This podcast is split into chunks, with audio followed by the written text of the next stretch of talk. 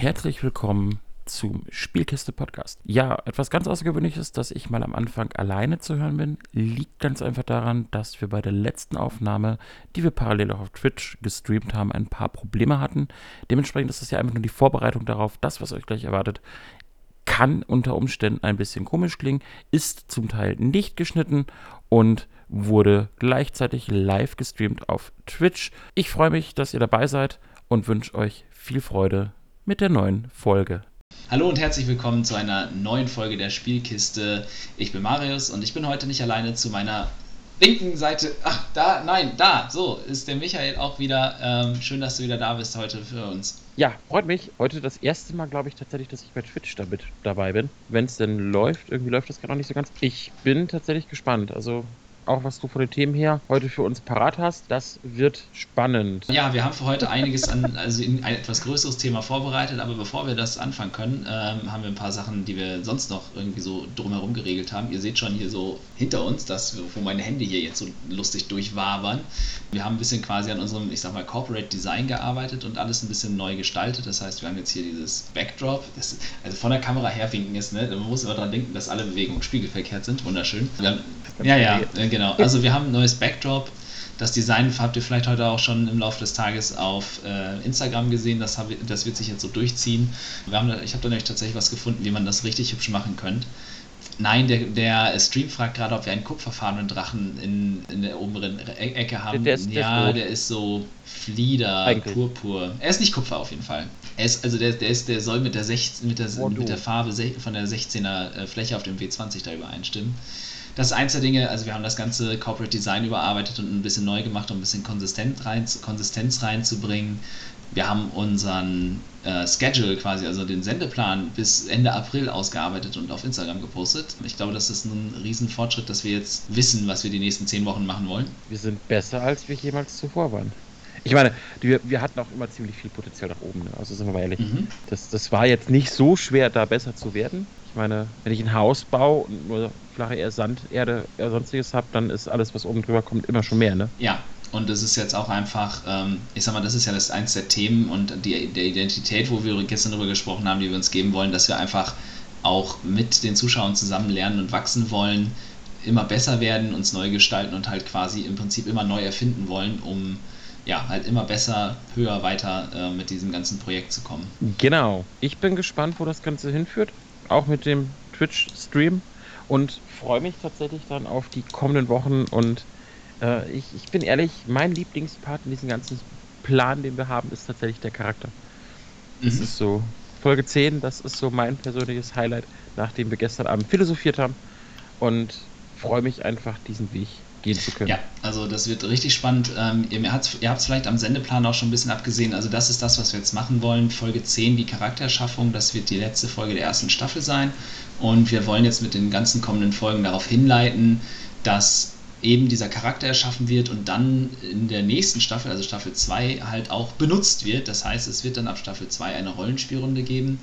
Ein guter Teil von der Truppe ist auch schon äh, in den Startlöchern und bereit und ähm, wir werden dann in den nächsten Wochen da sicherlich auch nochmal irgendwie Ankündigungen zu machen, wer dabei ist und äh, vielleicht auch schon mal zumindest die Charaktere anteasern. Und großes Ding, damit diese ganze Runde überhaupt vernünftig digital stattfinden kann, ähm, haben wir uns einen Partner ins Boot geholt. Und zwar habe ich quasi mit diesem, mit diesem Partner letzte Woche, das, nee, Quatsch, vor zwei Wochen das Interview gemacht, die Folge, die letzte Woche im Podcast war.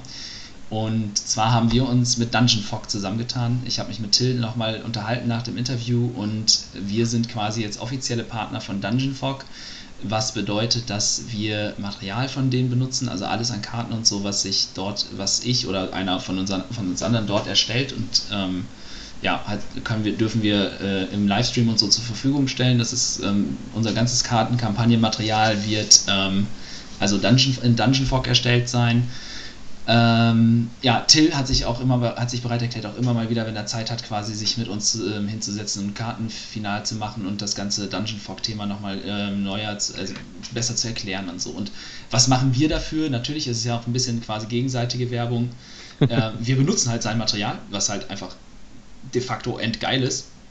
Ähm, wir werden immer mal wieder ja, das Logo definitiv. als Partner einblenden Ähm, ich werde definitiv, oder einer von uns wird halt dedizierte Dungeon Fog Streams machen, wo wir halt Karten vorstellen oder Kartenerstellung oder halt auch einfach nochmal ne, zeigen, wie Dungeon Fog funktioniert. Eben. Oder beide. Ich bin der, der keine Ahnung hat und Marius ist dann der mit Ahnung und Ideen. Ähm, das heißt, bei mir seht ihr das, wie es aussieht, wenn man nichts drauf hat und bei Marius dann, wenn man ein bisschen was gelernt hat. Ja, hast du überhaupt schon gelernt. ähm, und das Geilste eigentlich ist noch, das, das, das ist mega fett. Wir haben von Till jetzt schon bekommen äh, einen 10% Discount-Code für die Jahresabos, ähm, die wir an unsere Zuschauer raushauen können. Mega, mega nice. Ähm, der Discount-Code ist dann quasi, wenn man bei Dungeon Fog in den Checkout geht und sich ein Jahresabo da holt, gibt man bitte dann Spielkiste als äh, Gutscheincode ein.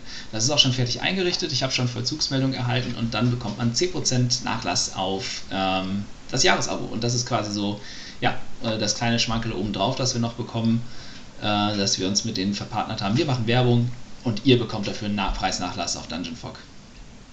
Ich habe das Ganze auch in den Stream gehauen, in den Chat. Da seht ihr das Ganze auch nochmal. Link zu Dungeon Fog äh, und wie Marius gesagt hat, fürs Jahresabo einfach Spielkiste beim Bezahlen. Und für die Leute, die das hier im Podcast hören, Show Notes. Vielleicht sollten wir dann diesmal wirklich mal welche machen. Theoretisch hatten wir immer welche, nur es kommt drauf an, wo du den Podcast hörst. Das stimmt. Spotify ist ein bisschen zickig. Ja, dann Apple Podcasts, Google Podcasts, ähm, also die Dinger. Ja, äh, theoretisch alles äh, außer Spotify. Wobei Spotify tatsächlich sehr gut funktioniert, muss ich sagen. Ja. Also, jetzt wenn wir einfach mal darüber nachdenken und das Ganze und so betrachten, läuft das tatsächlich sehr, mhm. sehr gut. Ja, also ich bin, ich bin auch mega mit zufrieden. Also ähm, das Hosting und gerade auch dieses Selbsthosting und so. Ich bin, also ich bin hellauf begeistert von dem, was du da aufgezogen hast. Ähm, von daher, ich halte da auch meine Finger raus. Ich will auch mit nichts zu tun haben, muss ich ehrlich sagen. ich habe gestern versucht, es dir ein bisschen zu erklären, zu zeigen, aber unter uns, der Marius hat keine Ahnung ja. Oh, ihr, ihr seht ähm, jetzt gerade, ich habe es jetzt mal riesig in den Stream geschmissen. Da ist das Partnerlogo. Boom. Äh, also damit ist es quasi offiziell. Ja. Ich mache es jetzt nochmal ein bisschen hübsch und klein. Zip. Äh, Mach's noch, noch ein bisschen kleiner. kleiner. meinst du? Ja, ja jetzt, jetzt, jetzt, ich, jetzt, jetzt passt so? es. Ich, ja, ich brauche ja ein paar Sekunden. Ach so, okay. Ich, ich habe ja die Verzögerung. Da müssen wir auch noch gucken. Also bei der Technik werden wir definitiv noch besser. Ich stelle gerade auch fest, wir haben eigentlich bisher so gar nicht über das Thema gesprochen. Das äh, wird wieder eine riesige Arbeit, diesen ganzen Podcast zu schneiden. Aber ich finde es cool, dass wir auch mal ein bisschen über die Technik sprechen, über die Vision sprechen, die wir haben und was wir eigentlich bisher gemacht haben. Also auch, dass wir das alles selber posten. Also den Podcast, den ihr findet, das machen wir tatsächlich alles selber. Da hängt niemand irgendwo zwischen und sagt, ey, so und so müsst ihr das machen oder bietet uns das an, sondern haben wir uns tatsächlich hingesetzt oder ja, ich habe mich hingesetzt und habe irgendwie bis spät in Nacht äh, reingearbeitet und unsere. Wie, es ist eine Website, die wir haben. Ja, aber sie ist auch hübsch. Sie ist wieder. Ja, hübsch ist relativ, ne? Geschmäcker sind. Ja, sie wird halt irgendwann jetzt demnächst noch gefüllt. Sie wird, also ich sag mal, diese Website erfüllt ja jetzt erstmal den Zweck, dass wir da den Podcast hosten können und vor allem haben wir da unser eigenes Archiv. Wir können da die Folgen und Staffeln anordnen, wie wir das gerne möchten, was halt auch ziemlich cool ist. Das gibt halt Spotify oder so halt, finde ich, nicht so gut her. Ähm, ja, aber sie wird halt definitiv in der Zukunft halt noch gefüllt werden mit Material. Das ist halt, also zum Beispiel ähm, Staffel 2, ich kann es schon mal anteasern, das, was wir spielen werden, wird Dungeons Dragons 5. Edition sein und die Spielwelt ist, wird ein Homebrew, also quasi ein selbst ausgedachter Inhalt sein, der aus meiner Feder stammt, was die Basis angeht und dann halt ein bisschen ausgearbeitet zusammen mit den anderen äh, Spielern und so da wird es sicherlich dann halt auch mal irgendwie Material zu geben, dass ihr als Zuschauer und Zuhörer euch dann ein bisschen in die Welt reinfinden könnt, weil ich meine, es gibt, ich höre ja selber viel Rollenspiel-Podcasts und ich finde, es gibt nichts Anstrengenderes, als wenn man ähm, die Welt nicht versteht. So, ne, weil ja jeder Dungeon Master, jeder und so hat ja dann so seine eigenen Ideen davon, wie seine Welt funktioniert und es hat nicht unbedingt immer was mit äh, physikalischer Logik oder Plattentektonik zu tun. Nein. äh, und dementsprechend ist es vielleicht ganz schön, das dann zur Verfügung zu stellen und so. Und dafür benutzen wir dann halt in Zukunft die Website eigentlich, denke ich. Ja. Ähm, ich kriege übrigens gerade, wo wir über die Technik sprechen, die, die, eine E-Mail. Ab sofort auch bei Amazon Music. Oh, also, ihr habt uh, you heard it here first. Uh, wir sind also ab sofort auch bei Amazon Music zu finden. Nice. Ja, ich, ich habe auch schon geguckt, man findet uns tatsächlich. Einfach nach Spielkiste suchen, erstes Ergebnis. Ich fühle mich irgendwie, als hätte ich mich Jeff Bezos angeboten. Das ist eklig. so ein bisschen Seelenstrip, die Sex Self. Ja, oh, oh, so? Ja. Ja, mehr geht nicht, dann erlaubt Twitch. Oh, oh ach so, okay. hm. Ja, das ist wohl so ja, das war es eigentlich erstmal, ja. was ich so hatte, ne? die große Ankündigung. Ich bin, ich bin mega happy. Also das war mit Till war unglaublich gut. Ich hoffe, ihr habt das Interview schon gehört. Das war echt, es hat einfach richtig Spaß gemacht, war ein geiler Abend. Ähm, und ich freue mich, dass wir jetzt offiziell mit denen zusammenarbeiten und halt auch euch was zurückgeben können. Das ist ziemlich cool. Ja, ich finde am geilsten, dass ich eigentlich bis auf den Kontakt noch gar nichts dafür getan habe. ja gut, aber es hat sich halt Weil so ergeben. Ne? ja, es ist halt der Montag, ne? Ja. Genau, und das mit der Welt die seit Jahren existiert, um ein bisschen auf den Streamchat auch einzugehen. Hm, da war mein Gedanke tatsächlich, dass wir versuchen werden, diese Welt einfach auch permanent zu präsentieren. Nicht nur im Stream oder im Podcast, sondern auch über unsere Website. Wir haben die verschiedenen Tools, warum nicht einfach alles zusammenführen und sagen, ey Leute, das ist unsere Welt, das ist unsere Geschichte dazu und ich habe keine Ahnung, Marius, wie viel du dir da Gedanken gemacht hast, aber vielleicht gibt es ja irgendwann die Möglichkeit auch zu sagen, ey Leute, das ist die Welt. Wer Bock hat, spielt damit. Auf jeden halt. Fall. Also das ist so, ich, ich bin jetzt, ich bin auf dem Stand, ähm, dass ich jetzt gerade halt sage, ich schreibe und definiere halt quasi die Ober-Untergrenzen.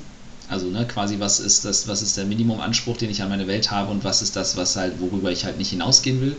Ähm, ja, und halt so ein paar Grundlagen, die man halt haben muss, für, wie die Völker oder so, die halt ne, in jeder D&D-Welt und so halt ein bisschen anders funktionieren, aber ansonsten ist das eigentlich mein, mein absoluter Wunsch, dass ich halt, dass halt irgendwann, oder mein, das ist ein Traumziel, glaube ich, für jeden Dungeon Master und für jeden Spielleiter, der sich eine eigene Welt erdacht hat, ähm, dass er irgendwann das Feedback bekommt, dass Leute in seiner Welt spielen und da halt auch Abenteuer erleben und vielleicht auch, keine Ahnung, Figuren benutzen, die, äh, die er erschaffen hat und anders benutzen, halt mit denen eine andere Geschichte erzählen. Ich glaube, das ist so jeder Spielleiter-Traum irgendwie und ähm, also wenn das mal klappen sollte, mega happy. Ähm. Naja, ist, ich, ich werfe jetzt mal einfach in die Runde, dass wir ja noch ein Interview geplant haben mit Leuten, die auch sowas spielen. Ähm, vielleicht hast du bis dahin die Welt so weit stehen, dass man es denen auch mal vorstellt. Ja, also es wird sich zeigen. Ich, wie gesagt, ich, also ich arbeite da tatsächlich, das ist auch das nächste Tool, was äh, in diesem äh, Interview auch oft genannt wurde. Ich arbeite da mit World Anvil. Ähm, und das macht das Ganze halt schon sehr schnell, sehr präsentabel. Ähm, von daher, ja, also das wird, ich glaube, es wird auch eher über den Weg gehen, dass man halt den World Anvil äh, Link für die Seite halt dann auf unserer Website irgendwie mit postet und dann halt vielleicht irgendwie so Ta Tages-Highlight oder Wochen-Highlights-Artikel oder sowas in der Art und Weise macht. Ähm, ja. Uh, ich sehe mich schon eine Zeitung schreiben für diese Welt. Was ist Mega passiert? nice, wie der, wie der, äh, wie der, oh, hier, ähm, der aventurische Bote, das ist eine, das ist eine DS, das schwarze Auge äh, In-Time-Zeitschrift, die aber halt physikalisch erscheint. Ich glaube, sechswöchig oder quartalsweise nice. oder so. Mel weiß das bestimmt.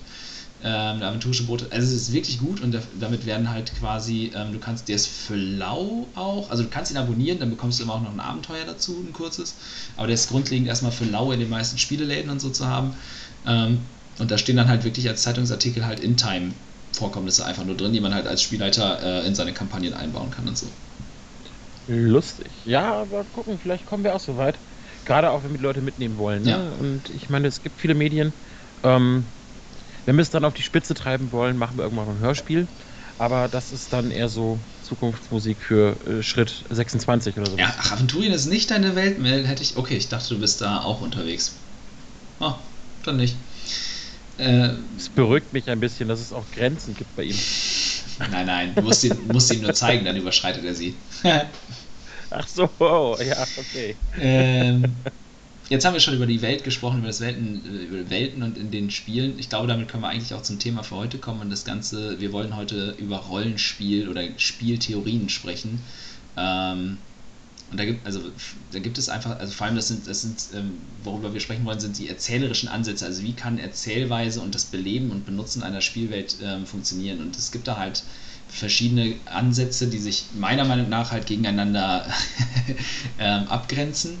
Ähm, der, also ich habe mir da Notizen gemacht, so ein paar. Ich brauche jetzt tatsächlich mal das Google Doc. Dann haben wir wieder Klickgeräusche im Hintergrund, aber hey. Ähm, ja, in der Zeit kann ich ja reden, dann hört man deine Klickgeräusche nicht. Doch, doch, doch, ähm, das kommt durch. Mach dir keine Sorgen. Okay, ja. dann muss ich ein bisschen lauter, nein, das ja. Kind schläft. Ähm, nee, tatsächlich Rollenspieltheorie ist jetzt so das Thema, wo ich jetzt hier sitze und wie vielleicht der ein oder andere da draußen und mir denke, okay, ähm, Theorie ziemlich trocken. Warum muss man da jetzt drüber reden? Was ist der Sinn dahinter? Ich verstehe es nicht. Deswegen, ähm, Marius, dein Part. Überzeugt mich. Ähm, also warum ich darüber reden wollte, warum ich das Thema spannend finde, ist gerade für alle Spielleiter da draußen oder und auch für Spieler, die gerne ähm, besser ihren Spielleiter verstehen wollen und generell halt wird, also das funktioniert, diese ganzen Theorien, über die ich sprechen möchte, funktionieren äh, für nicht, nicht, nicht nur für Spiele, sondern ich glaube auch für Autoren ähm, weil, weil sie halt auch eine, eine Art ähm, Denkweise widerspiegeln und eine Art äh, Erzählweise und Haltung zu einer Spielwelt oder einer erzählten Welt, ähm, kann das halt sehr interessant sein. Und also ich würde da zum Beispiel mal anfangen mit dem Thema, das kennt, das wirst du zum Beispiel aus dem PC-Spielen oder aus dem Konsolen, aus dem Digitalen wirst du das kennen. Ähm, das Thema Railroading und Sandboxen. Ähm, Railroading, also quasi das ist, bedeutet, dass auf die Schiene setzen eines, einer Lok und die fährt dann die Schiene lang. Und kommt dann irgendwann halt im nächsten Bahnhof an. Das ist dann halt quasi eine Etappe in der Story und irgendwann ist man halt am Endbahnhof oder am Kopfbahnhof ähm, und hat dann das Ziel der Kampagne, der Geschichte des Spiels oder des Buches halt erreicht. Und es gibt halt eine durchführende Handlung und von der kann man weder links noch rechts wirklich abweichen, zumindest nicht freiwillig. Und wenn man abweichen kann, dann gibt es halt eine Weiche, die einen wieder in eine vorgegebene Richtung ähm, drückt. Das ist eine Art, eine Geschichte zu erzählen. Ähm, das kann man als Spielleiter natürlich forcieren, indem man halt in einem Rollenspiel zum Beispiel ähm, ja, halt ne, durch bestimmte NSCs oder Begebenheiten, dass man halt einfach den, den Spielern Grenzen aufsetzt, dass man das, das Gelände links und rechts vom Weg so gefährlich macht, dass da keiner hingeht freiwillig oder dass man durch Waldbrände, Regen, Einstürze, Monster oder was weiß auch immer das Erkunden der Welt so unattraktiv wie möglich macht. Dadurch zwingt man Spieler und ähm, Spielgruppen quasi, dass sie ja, immer halt gerade aus dem Weg folgen, den man ihnen angedacht hat. Ähm, das funktioniert natürlich auch als, als Autor, denke ich, in einem Buch, ne, indem man halt einfach wirklich stringent seinen äh, Helden oder seinen Hauptcharakter halt einem vorgezeichneten Weg folgen lässt. Und meiner Meinung nach ist das, was dem entgegensteht, also quasi das, das andere Seite, die andere Seite dieser Münze äh, in Erzählweise und der Weltbetrachtung ist das sogenannte Sandboxing, also Sandkastenspielen. Das bedeutet, dass man im Prinzip sich vorstellt, die Spielwelt ist ein riesiger Sandkasten, jeder hat seine eigenen Förmchen und Schaufeln dabei und kann in dieser Welt erstmal machen, was er will. Dem werden dann Grenzen gesetzt halt durch quasi ähm, Opponenten, also Gegner oder halt andere Leute in, oder Wesen in dieser Welt, die halt dann äh, bis irgendwann nicht mehr mitmachen oder sich halt dagegen stellen, was, der, was die Spielfigur oder die, die Romanfigur möchte. Ähm, aber grundsätzlich ist erstmal alles möglich und ein Spielleiter ist dann mehr Moderator als Erzähler. Er ist dann dafür verantwortlich, dass halt zum Beispiel physikalische Gegeben, äh, Gesetzmäßigkeiten eingehalten werden ähm, und alles sowas. Das sind so diese zwei Seiten der Medaille. Man ist im Railroading extrem eingeschränkt und im Sandboxing ist man unglaublich frei das geht halt eigentlich noch über das, das Thema Open World, wie der Witcher oder Skyrim es präsentieren, schon fast noch hinaus. Also es ist quasi noch, open, noch mehr Open World als die Open World. Was mich an der Stelle interessiert ist, wenn du sagst, so für Spielleiter oder sowas, was ist dir persönlich als Spielleiter an der Stelle am wichtigsten? Hast du lieber so ein Railroading, nimmst du die Leute lieber in die Hand und sagst, okay, ich ziehe euch jetzt hier in, meiner, in meinem roten Faden, den habe ich mir ausgedacht, da möchte ich halt ziehen, ziehst du die Leute lieber damit mit oder sagst du, ey, ich schmeiß euch die Welt hin ähm, da ist eine Taverne, den Rest äh, sucht ihr euch aus. Mm, also meine Erfahrung ist halt, dass ich, da ich fast ausschließlich selbst gekaufte Abenteuer geleitet habe, ist es halt immer ein gewisses Maß an Railroading, weil ich halt keine Möglichkeit hatte, wirklich von dem, äh, was das Abenteuer halt von mir wollte, abzuweichen. Man kann dann bis zu einem gewissen Grad halt irgendwie improvisieren.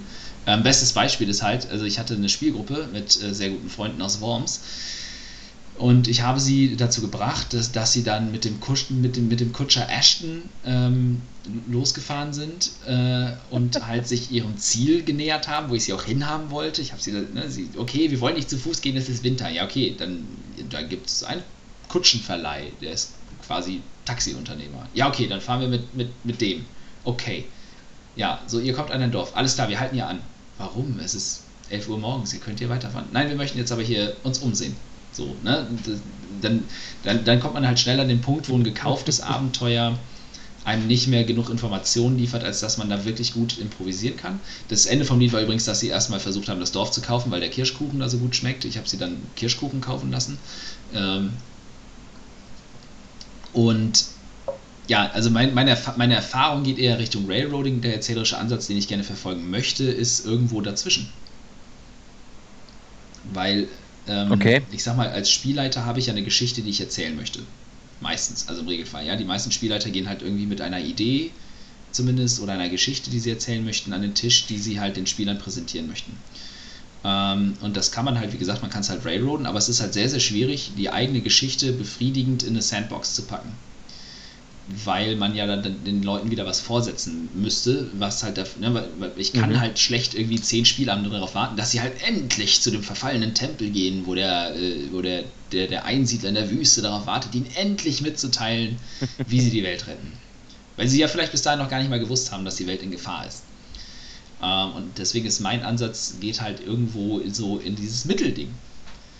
Dass ich halt eigentlich gerne möchte, dass es ähm, es wird quasi, ne, so wie, so wie Cutscenes in Open-World-Spielen oder so. Es wird Szenen geben, die einen in, eine richtige, in die richtige Richtung stoßen oder bestimmte NSCs oder Begegnungen oder so. Ähm, aber ansonsten ist man, mhm. abgesehen davon, halt total frei, weil zum Beispiel, keine Ahnung, man kann ja theoretisch in seiner eigenen Welt, ein, wenn man sagt, okay, ich möchte gerne, dass etwas, eine bestimmte Begegnung in einem bestimmten Gebäude oder einer bestimmten Ruine stattfindet, ähm, dann ist es ja erstmal egal, wo diese Ruine liegt. Und wenn, und ja, wenn sich jetzt die, die Gruppe entscheidet, nach Norden zu gehen, anstatt nach Süden, wo ich halt dachte, dass sie vielleicht hingehen würden, ja, okay, dann ist diese Tempelruine halt im Norden. So. Na, ne? verstehst du, worauf ich hinaus will? Ja. Ja, es ist, äh, ich, ich bin tatsächlich gespannt. Ich habe ja auch noch so gar keine Ahnung, was so dieses Grundding, dieser Rahmen ist, den du für uns strickst, für unsere Rollenspielrunde. Mhm. Und bin tatsächlich so weit, dass ich sage, okay, ich habe jetzt eine Idee, eine, mehr als grob von meinem Charakter, wie er ticken soll. Was er letztendlich kann, steht auf einem anderen Blatt Papier. Aber ich, ich bin tatsächlich gespannt, wie er dann in diese Welt passt, in diese Geschichte reinpasst und wie du dir das einfach insgesamt vorstellst. Und ja, ich freue mich drauf. Aber was ist denn jetzt, wenn, wenn man jetzt irgendwie in die digitale Geschichte wieder reinguckt, irgendwelche, also PC-Spiele, Konsole oder so, was, was magst du lieber? Also, also ich muss tatsächlich sagen, ich glaube, wenn ich jetzt so drüber nachdenke, was ich so für Spiele habe, Skyrim, äh, also Elder Scrolls Reihe, dann Dragon Age, äh, Assassin's Creed, so diese Sachen, ähm, die werben zwar alle mit einer Open World, aber sind weniger Sandbox, sondern eher wirklich dies, dieses, ja, Mischmasch mit einer größeren Tendenz zum Railroading. Einfach weil ich die Leute anhand einer Geschichte von A nach B ziehen muss. Wo ich weniger Railroading sehe, ist vielleicht so diese MMOs wie Elder Scrolls Online. Da hast du schon ziemlich viele Möglichkeiten, einfach loszuziehen, gerade jetzt auch mit den ganzen Updates, die so kamen und den Levelgrenzen, die weggefallen sind.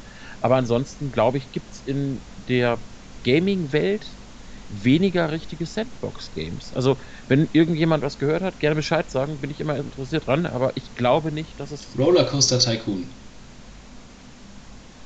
Das ist auch Railroading.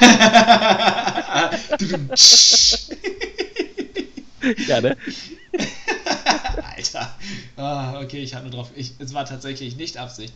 Aber also ich, ich würde halt zum Beispiel sagen, dass so äh, Rollercoaster oder ja, halt ähnliche Spiele, halt diese Tycoon-Spiele und so, die würde ich sagen, sind halt mega Sandbox. Das war, ich sag mal, du hast natürlich irgendwie gewisse Ziele vor Augen, die man halt als Unternehmer jetzt hat. Ne? Man will ja nicht immer rote Zahlen haben oder so.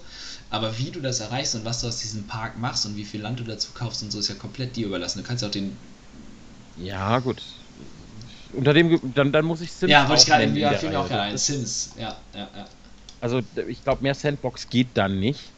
Ähm, aber ich glaube, so in diesem klassischen Rollenspiel, also wenn wir mal beim Rollenspiel bleiben, Pen und Paper verglichen mit digitalen Rollenspielen, glaube ich nicht, dass du die Möglichkeit hast, die du beim Pen and Paper genießt, ähm, in einem digitalen Rollenspiel umzusetzen. Mag aber auch einfach daran liegen, du musst von Anfang an ähm, das Ganze irgendwie berücksichtigen und dann auch da schauen, wo gehe ich hin, wie mache ich das Ganze. Also ich erfahre gerade aus meinem Stream, dass wir ein Echo haben. Haben wir das bei uns nee, das auch? Liegt an dir. Mein, mein, Chat beschwert sich dann immer sofort. Hatte ich schon mehr als einmal. Du musst äh, deine Desktop, deinen Desktop-Sound im äh, OBS ausschmeißen, äh, stumm schalten und nur deine Skype-Quellen laufen lassen. Dann funktioniert's. Mhm. Äh, aus dem Dankeschön. Chat kommt gerade, dass äh, der, der, die Mutter aller Sandbox-Spiele im Videospielbereich ja wohl Minecraft ist. Ich kann zu Minecraft überhaupt nichts sagen. die Mutter aller Videospiele, Minecraft. Also nein, die Mutter aller Ähm, Sandbox-Spiele ja. im Videospielbereich. An der Sandbox, ja.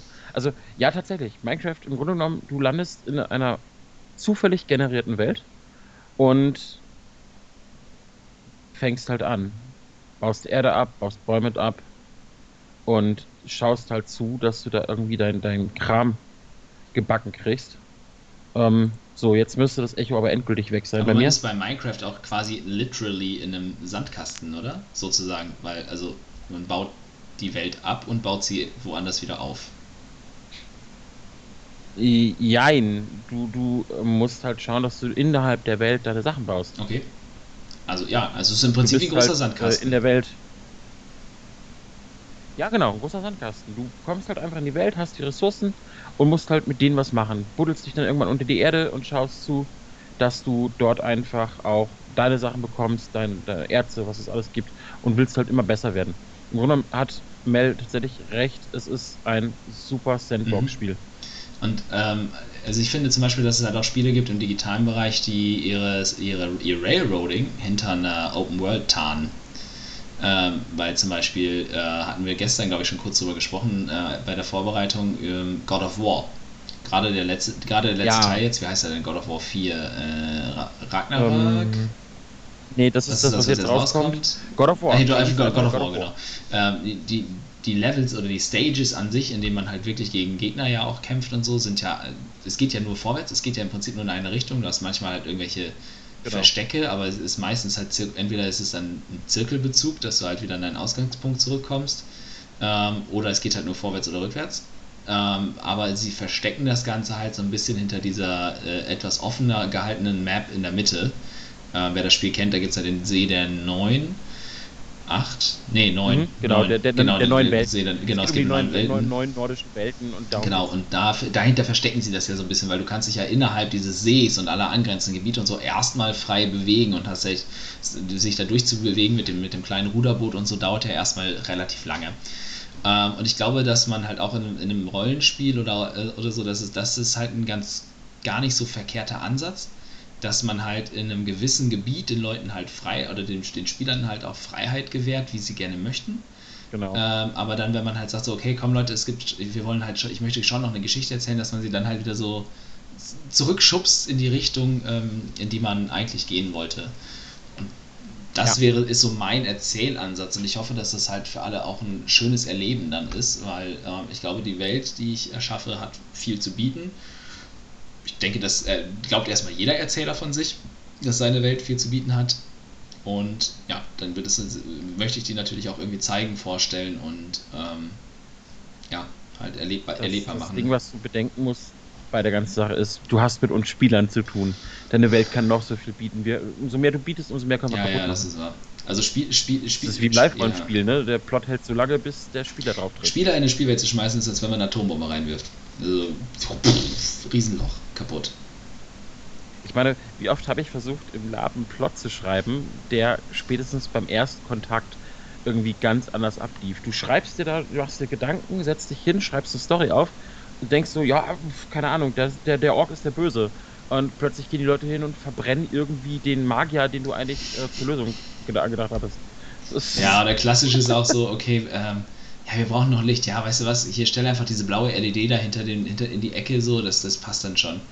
Und schon stehen zehn Magier Ja. drumherum und diskutieren, warum das Licht blau ist. Hatte ich dir, glaube ich, auch erzählt, die Story. Dass ich wirklich mal einen Plot geschrieben habe für einen Wochenendcon, wo dann Leute standen und diskutiert haben über das Licht da hinten. Ich irgendwann hingegangen bin und habe gesagt, Leute, das ist eine Straßenlaterne, für die kann ich nichts. oh mein Gott, Klassiker. Ah, ja, das ist halt was, was man nicht gebrauchen kann, irgendwie. Ähm, Ja, bleibt uns wenigstens im Pen und Paper erspart. Ja, Ne? auf jeden Fall. Also das ist halt was, was nicht passieren, was theoretisch nicht passieren kann, weil man immer, weil man, weil man halt alles abfedern kann.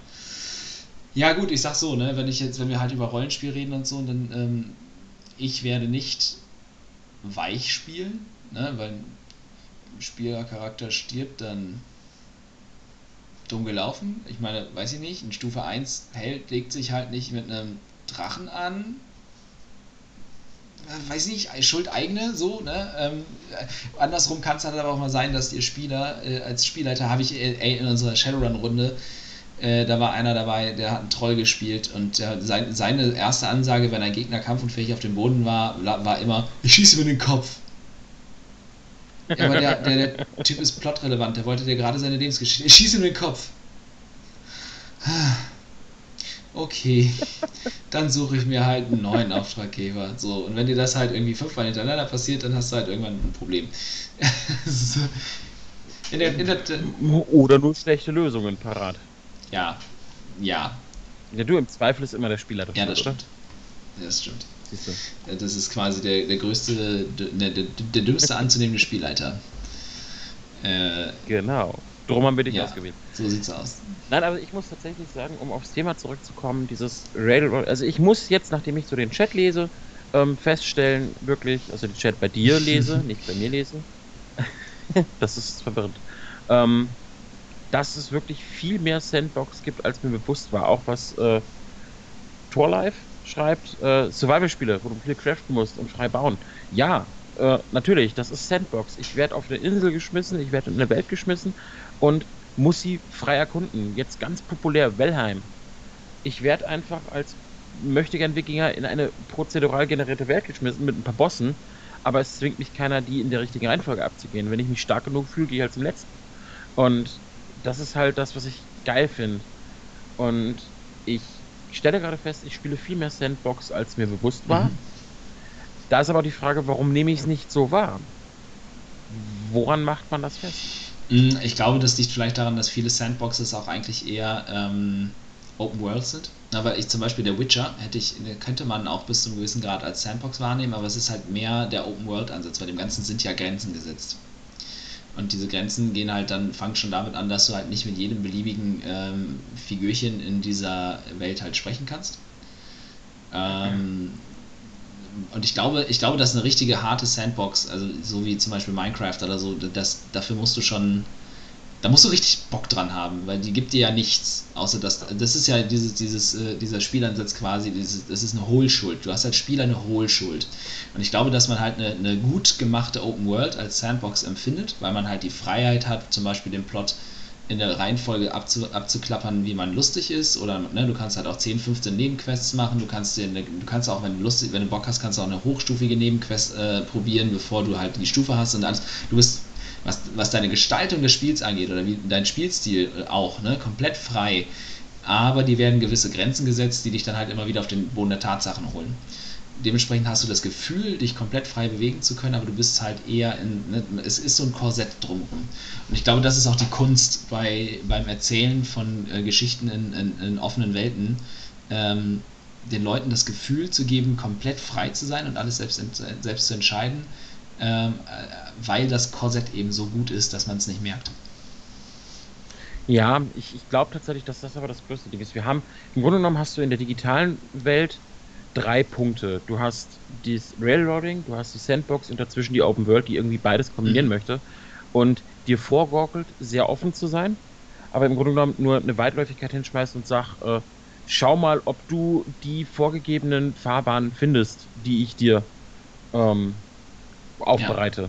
Wenn ich jetzt hier gucke äh, im Chat, Conan Exiles vor drei Jahren zuletzt gespielt. Ja, es ist immer noch so. Es ist mittlerweile äh, noch härter Sandbox als vorher, weil man einfach viel mehr Möglichkeiten hat. Aber ja, mir nimmt keiner was ab bei der richtigen Sandbox. Ich habe einfach nur die Umgebung, den Raum und muss ihn selber gestalten. Ja, genau. Das ist halt, genau, das ist das Extrem, dass man erstmal gar, also zum Beispiel, wie, wie Tollaf gerade schon sagt, gar nichts weiß. Man kriegt nichts. keine Ahnung, es kommen halt, was weiß ich, Zombie-Horden auf einen zu, es ist ein Sturm da oder sonst was in der Art und Weise. Ne? Man, muss, man, man steht da und sagt, okay, wenn ein Sturm kommt, gehe ich in ein Haus. Wenn dieses Haus keine Fenster mhm. hat, dann sehe ich zu, dass ich da Fenster dran gehe. So, ne? Das sind ja dann logische Schlussfolgerungen, die sich halt aus der Umgebung ergeben, aber es ist halt, wie du, wie du sagst, halt, genau. Ähm, ja. Und ja, wie gesagt, also ich finde, ich finde Railroading kann, ich mag das halt auch total gerne mal. Ähm, weil es einem halt einfach manchmal, manchmal ist es schön, sich in ein, in ein, in ein gemachtes Nest zu setzen und einfach nur noch ab, ab, ablaufen zu müssen. Ähm, und ich hatte zum Beispiel auch gar nicht bei jetzt bei, bei ähm, Wortkotze, na wie heißt das Spiel? Das mit dem Typen, der ein Gott ist. God of War. God of War. Ist ja nicht so, dass wir den halben Abend schon Ja, genau. Ich hatte da jetzt aber auch nicht das. Das hatte, das hatte halt ein gut gemachtes Railroading, weil ich das halt nicht so empfunden habe. Es hat mich nicht genervt. So, es gab halt, es gab halt Ja, genug wobei zu ich sagen entdecken. muss, wobei ich sagen muss, wenn ich so Revue passieren lasse, ist es schon im Vergleich mit, nehmen wir mal ein Assassin's Creed zum Mhm. Beispiel, ziemlich hartes Railroading. Total. Also die, die Nuancen sind da sehr breit gefächert. ja, ja, ja. Und ich glaube einfach, also ja, so ein besser, schlechter gibt es da gar nicht. Und gerade auch im Pen und Paper ist halt echt immer so die Frage, wo will ich denn hin? Und ich meine, wenn ich jetzt mal, gehen wir mal auf die Brettspiele ein, die wir noch gar nicht Mhm. erwähnt haben, die ja durchaus eigentlich nur Railroading sind. Ja, klar, aber das ist ja, der- das ist ja der Sinn der Sache. so, äh, Andor oder sowas. Du hast zwar deine Story, du hast deine Möglichkeiten, aber du hast einen festgelegten Rahmen. Ja. Eine, eine Route, die dann lang ist. Und ich glaube, da, da stoßen wir dann halt auch an die Grenzen ähm, der jeweiligen Technologie. Und du kannst halt, also ich sag mal, der menschliche Verstand ist als, als Technologie gesehen jetzt ist unendlich. Wenn mir halt ein Spieler sagt, oder eine Spielgruppe in einem Rollenspiel oder in ne, irgendeinem Spiel, wo ich, wo ich meine Fantasie für brauche, sagt, weißt du was? Wir wissen gar nicht, ob das tatsächlich so ist, dass es außer unserem Kontinent keinen anderen mehr gibt. Wir besorgen uns ein Schiff und fahren dann mal los. In der Open World würde ich sie dann irgendwann gegen eine unsichtbare Wand fahren lassen und sie kommen entweder zu, Schluss, zu dem Schluss, dass es, un, dass, es, dass es gut wäre, jetzt umzudrehen oder gehen halt unter. In einer Sandbox reagiere ich darauf und strenge meine Fantasie an und benutze quasi meine, meine Engine mit der unendlichen Kapazität und stricke da halt was Neues draus. Und dann hast du im Gegensatz dazu halt wieder die eingeschränkte Möglichkeit, die ein PC-Spiel oder ein Digitalspiel bietet, weil du musst ja einen gewissen Rahmen vorab zumindest halt quasi von Version zu Version oder von Update zu Update musst du ja immer einen Rahmen setzen, den du halt einhalten willst. Ne, Du, du schaffst, keine Ja. Ahnung, bei WoW haben sie ja quasi von, von, von äh, Edition zu Edition neue Kontinente zu erschaffen. Wobei ich da auch sagen muss, um wieder aufs Minecraft zurückzukommen, das ist tatsächlich etwas, das schafft das. Das generiert dir einfach immer wieder neue Welten. Wenn du dich ins Schiff setzt, übers Meer, ähm, es ist immer das gleiche vom Inhalt her, aber es ist die nächste Insel. Wenn du auf der vorigen was gebaut hast und weiter immer nur nach Norden segelst, wirst du es nicht mehr wiederfinden. Ist das so? Und ja, ist Okay, tatsächlich so. krass. Die generieren immer wieder neu und ähm, ich weiß nicht, wie genau das technologisch funktioniert, aber da wird die Welt dann in der Theorie zumindest immer wieder erweitert. Aber, Zumindest im Singleplayer. Wie es dann bei den richtigen Server-Games ist, weiß ich nicht. aber auch die werden irgendwann an das Ende des Algorithmus stoßen. Also wenn du das lange genug machst, wirst du wahrscheinlich entweder irgendwann eine Wiederholung einer Insel oder einer Welt haben, vermute ich mal, oder ähm, dann doch an eine Grenze stoßen. Weil es, es kann ja, nicht gut, ich unendlich sein. die, die, eben, ich vermute mal die Wiederholung, dass man so dieses äh, Weltkugelprinzip hat. Bei Valheim ist es übrigens so, ähm, wenn du da ans Ende der Map fährst, äh, die verfolgen das flache Weltprinzip. Du fällst tatsächlich einfach runter. Ja, ich lese gerade den Chat, meine Güte. Äh, Ja, ich, ich äh, will auch mitlesen. Äh, Ja, also da kommen auch gerade noch sehr viele, ähm, also wir, wir kommen halt nicht so richtig auf den Punkt, aber der Chat bringt halt auch noch mal ein paar gerade sehr an, interessante Ansichten halt, dass das Railroading äh, in der Ja. Open World hat man in der Regel eine feste Story, durch die man sich mit mehreren Optionen durcharbeiten kann. Beim Railroading im Gegensatz hat man einen Weg, wo man maximal zum Beispiel die Farbe der Kleidung anpassen kann äh, und die Sandbox sagt, hier hast du eine Welt, tu Dinge. Und ich glaube, das bringt es ganz Richtig. gut auf den Punkt. Und ich glaube, dass, ähm, also meine favorisierte Erzählweise liegt halt irgendwo dazwischen. Ne? Also so, es wird sich immer irgendwo in eine Richtung tendieren. Es ist halt, ne, du kannst im Rollenspiel zum Beispiel Reiseszenen, finde ich, die fünfte Reiseszene ist halt unglaublich anstrengend. Da, die, die überspringt man dann, macht, handelt die mit zwei Würfelwürfeln ab oder so und railroadet die Leute dann halt von Stadt zu Stadt wie eine Schnellreise. Ähm, Kommt drauf an. Also ich jetzt völlig naiv, also für die Zuschauer und Zuhörer, ich habe von Pen und Paper null Ahnung. Ich habe äh, digital gespielt und Live-Rollenspiel gemacht. Und ich finde gerade diese Reiseszenen, das, das hat mich immer schon gestört. Das wird in den digitalen Spiel wird das auch, wie du sagst, Stellreise, zack, abgehandelt. Im Live-Rollenspiel hast du die Möglichkeiten nicht. Da wird das dann gedanklich gespielt. Ähm, ja, Sims war schon ganz kurz Thema und haben wir dann wieder schnell verschwinden lassen, weil wenn wir da jetzt anfangen, dann hören wir heute nicht mehr auf um Mitternacht. Ähm, und ich finde halt gerade im Pen und Paper freue ich mich auf diese Szenen, wo du sagst, du hast eine Reise und du bietest irgendwie die Möglichkeit, die Charaktere zu Mhm. vertiefen. Weil, angenommen auf dem Schiff, du bist auf einem engeren Raum miteinander begrenzt, die Leute müssen miteinander auskommen, du kannst das vielleicht auch, so in meiner Vorstellung, ein bisschen strecken und erzählen, ähm, So nach dem Motto, ja, keine Ahnung, Lebensmittel werden knapp, Wasser wird knapp, was machen die Leute? Du kannst auch da wieder Herausforderungen schaffen, wo ich sage, okay, nach dem fünften Mal das Gleiche ist langweilig. Aber diese Situation sollten im Idealfall ja nicht so hart oft vorkommen. Nein, nein, nein, aber also was ich meine, ist halt eher sowas wie, die Sonne geht auf, ihr seid auf einem Schiff, die Planken knarzen, ihr hört das Rauschen der Wellen, die Luft riecht nach Meer, nach Salz, nach Seegras, man hört das Kreischen der Möwen, es ist heiß, es wird Nacht die Sonne geht auf, bla bla. bla. Erstmal ist ja jeder Tag eine Reise, solange du dich halt im selben Gebiet befindest, sehr ähnlich. Und dann hangelt man sich, man kann sich zum Beispiel, was eine Möglichkeit ist, ist sich zum Beispiel von ähm, Rast zu Rast zu hangeln. Ne? Zu, zu, zu, Momenten, wo die Leute, wo die, wo die Figuren zur Ruhe kommen. Und halt auch wirklich da so. Ja. Ne? Ähm, und deswegen ist halt, ich sag mal, Reisen kann man, kann man dann halt irgendwo dazwischen auch wieder, man kann sie halt railroaden und halt einfach per Schnellreise abhandeln oder halt da auch wieder so einen Mittelweg finden. Ja, und ich finde halt, also genau das ist das, worauf ich mich wirklich freue, weil ich keine Ahnung habe, wie es bei Pen und Paper läuft. Und ich stelle mir den Sandbox-Faktor für mein, meinen persönlichen Charakter ziemlich groß vor und gleichzeitig diesen Reiz, der halt auch durchs Live-Rollenspiel irgendwie bei mir äh, immer triggert, wo ich dann nicht weiß, wie reagiert es mein mhm. Gegenüber. Ich meine, ähm, Mel kann durchaus die ein oder andere Szene erzählen von meinem Theon. Und das sind so Sachen, wenn ich mir das jetzt auf eine Pen und Paper Runde runtergebrochen, wo ich die Freiheit und Fantasie quasi unbegrenzt nutzen kann, mit dem Boni, dass mein Gegenüber darauf reagiert. Mhm. Das hast du im Digitalen nicht, das hast du im Live-Rollenspiel nicht, das hast du nur im Pen und Paper. Weil da setzt die Fantasie einfach erst die Grenze und nicht irgendwelche Technik oder die Gegebenheiten, dass wenn ich dem jetzt in den Arm schneide, dass der ab dann irgendwie abfällt und OT ist. Das ist irgendwie scheiße. Wie, wie, wie, wie ja, heißt es, wie heißt es immer, so, schön, immer so schön, OT-Tot ist IT-Tot. Ja, genau. Ähm, nee, tatsächlich hast du beim Pen und Paper in meiner Fantasie ähm, ja, Theon 1 zu 1 im Pen und Paper, das wäre Vielleicht wird das ja mein zweiter Charakter, Mel. Mein zweiter hm. Charakter. Meinst du, Nachdem die Gruppe den ersten getötet hat, weil sie nicht mehr leiden oder, Oder der Spielleiter. Ähm, du hast mein Konzept gestern gehört. Du hast gesagt, du fandest es geil und freust dich. Das heißt drauf. nicht, dass ich ihn nicht trotzdem kille. Ups. Hm, warten wir mal ab. Also ich, Vom Himmel fällt ein Stein. Mach, ein, mach, mach, ein, mach einen Rettungswurf. Oh nein, eine Eins. Sorry. Ja, passiert, ne? Dinge, solche Dinge ja. passieren. Nein, aber genau das ist ja das, was mich so reizt. Dieser Sandbox-Faktor. Klar, die Welt, das ist Spielleiter-Ding, so ein Stück weit. Die mag Railroading oder Sandbox sein, aber die erwächst aus dem, der sie, der die Gruppe anführt. Aber das, was ich mit meinem Charakter mache, das ist meine pure Sandbox. Ja. Wenn ich den plötzlich nackt durchs Dorf rennen lassen möchte, kann ich das machen und die Gruppe reagiert drauf und auch die Welt reagiert drauf und es ist aber völlig egal. Wenn ich jetzt im Live-Rollenspiel plötzlich nackt durch die Gegend renne, dann habe ich ein größeres Problem. Naja, also deine Umwelt würde schon darauf reagieren.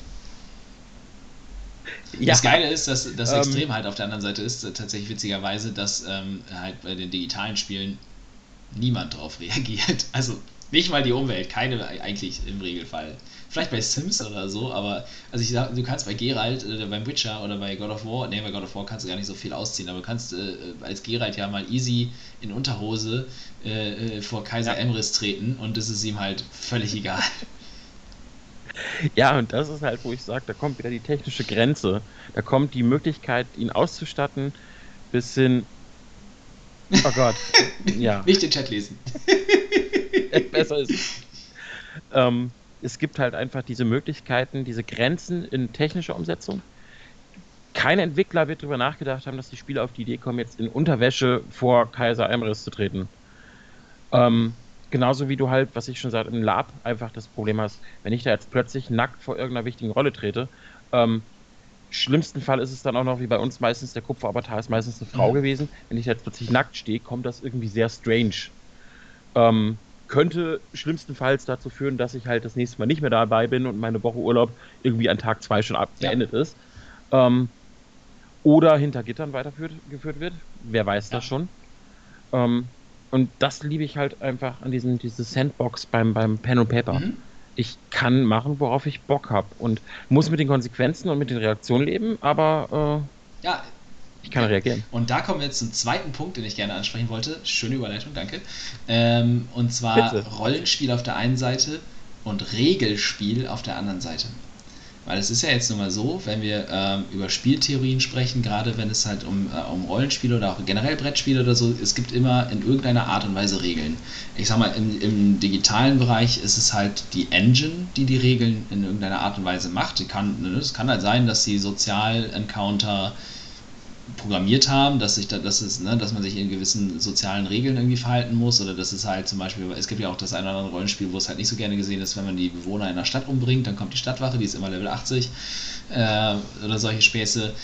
In, in Pen and Paper Rollenspiel ist es halt das Regelbuch, das einem, das halt die Welt überhaupt erst erlebbar macht, weil ähm, die Regeln im Pen and Paper quasi bringen erstmal das ganze Thema physikalische Grenzen, psychische Grenzen, physiologische Grenzen und so mit rein. Ähm, oder halt auch einfach, dass ne, manche Sachen sind vorgeschrieben. Zum Beispiel, es gibt ähm, bei Dungeons and Dragons die Möglichkeit, äh, das Gewicht von Münzen in sein Spiel mit einzubeziehen oder halt eben auch nicht. Also, ne, das wäre so eine, so eine Mechanik, wo man halt sagt, so, okay, alles klar, ihr findet eine Truhe voll mit Gold. Und wir haben uns irgendwann mal darauf geeinigt, dass das, dass das Gewicht von Münzen irrelevant ist. Dann schleppt die Gruppe halt irgendwie eine Million Goldmünzen weg, als wenn es nichts wäre. Äh, auf der anderen Seite ist es halt so, wenn man sagt, okay, das Gewicht von Münzen zum Beispiel spielt schon eine Rolle, weil, naja, ein Sack voll Goldmünzen ist halt auch nicht ganz leicht. Mir kann aber jemand plausibel Rollen spielen, dass er, ne, also quasi per Rollenspiel und vielleicht auch über die Regeln, über die sein ähm, äh, äh Charakter verfügt, plausibel machen, dass er diesen Sack voll Gold oder diese Truhe voll Gold jetzt wegschleppt dann ist das wiederum gar kein Problem. Und ich glaube, dass, also das ist auch so ein zweiter Ansatz ähm, in der Erzählweise. Und ich glaube, das ist auch beim Digitalen so, wie viel Rollenspiel lässt man zu. Im Digitalen wäre das zum Beispiel das Thema Rollenspiel wirklich für mich ähm, äh, bezie äh, was, was, was passiert bei Social Encounters, also bei Begegnungen, bei sozialen Begegnungen, hat die Auswahl meiner äh, Antworttexte Einfluss auf die Geschichte zum Beispiel. Das wäre ja quasi Rollenspiel. Viel mehr Rollenspiel kann man ja nicht machen. Ähm, und im Pen and Paper wäre es dann halt sowas ne, wie plausibel halt irgendwie darstellen, dass man äh, ein hervorragender Bade ist, äh, auch wenn man kein Bade ist oder ja, sowas halt, ne? Vernünftiges Rollenspiel, du weißt, worauf ich hinaus will. Die, die, die Rolle glaubhaft verkörpern. Ja, und das finde ich halt tatsächlich gut. Wenn ich jetzt den Chat gerade lese, ähm, Torlife schreibt gerade, dass er immer eine Spielleiterin hatte, die sagt, theoretisch mach, was du willst, solange ich mich nicht damit beschäftigen muss, weil das nicht in das passt, was ich für heute vorbereitet habe. Und ich bin halt, darum traue ich mich auch selber noch nicht an solche Sachen wie Spielleiter ran, weil du musst halt flexibel bleiben. Klar hast du deinen Rahmen, aber entweder will ich einen Railroading, dann kündige ich das auch an und mache das gnadenlos, oder ich will den Leuten auch Spielraum geben, dann muss ich aber auch flexibel genug denken können, um auf die. Na, nehmen wir wirklich mal. Wenn da plötzlich der Ork meint, er muss jetzt nackt durch die Butze rennen, dann muss ich als Spielleiter irgendwie darauf reagieren können, auch wenn mein Blatt Papier das gar nicht vorsieht. Ja, genau. Und das ist halt, das macht den Spielleiter aus. Und ich finde halt, wenn da nicht irgendwie flexibel genug reagiert wird, zerstörst du halt auch diese ganze Immersion, die du eigentlich schaffen mhm. willst. Ja. Und äh, Melando, äh, Münzgewicht, ich wäre dafür, dass wir es mit einbeziehen. Es macht, also das Ding ist halt, ist, äh, also ist, ich finde, es ist ein ganz gutes Beispiel, weil das eine Regelmechanik ist, die, ähm, ich sag mal, zu 95% aller Abenteuer und aller, aller äh, Möglichkeiten, die irgendwie aufkommen, keine Rolle spielt. Aber, wenn, aber es kann sein, dass, dass diese Regel, die es halt nun mal gibt in der Welt, weil Münzen haben ja nun mal ein physisches Gewicht, jeder von uns, ne? wenn, halt, wenn halt irgendwie, ich habe hier, hab hier einen, äh, Pot stehen, da, sind, da ist Münzgeld drin. Ich glaube, knapp 50 Euro in Kupfermünzen und ein paar kleinen 20, 10, 10 und 20 Cent und halt, ich glaube, das Größte, was drin ist, ist ein, paar 2-Euro-Stück oder so. Ich habe den gewogen. Ne? Das ist ein 50, das ist, also das Volumen ist so mh, mm, anderthalb Liter vielleicht ungefähr. Das sind dreieinhalb Kilo.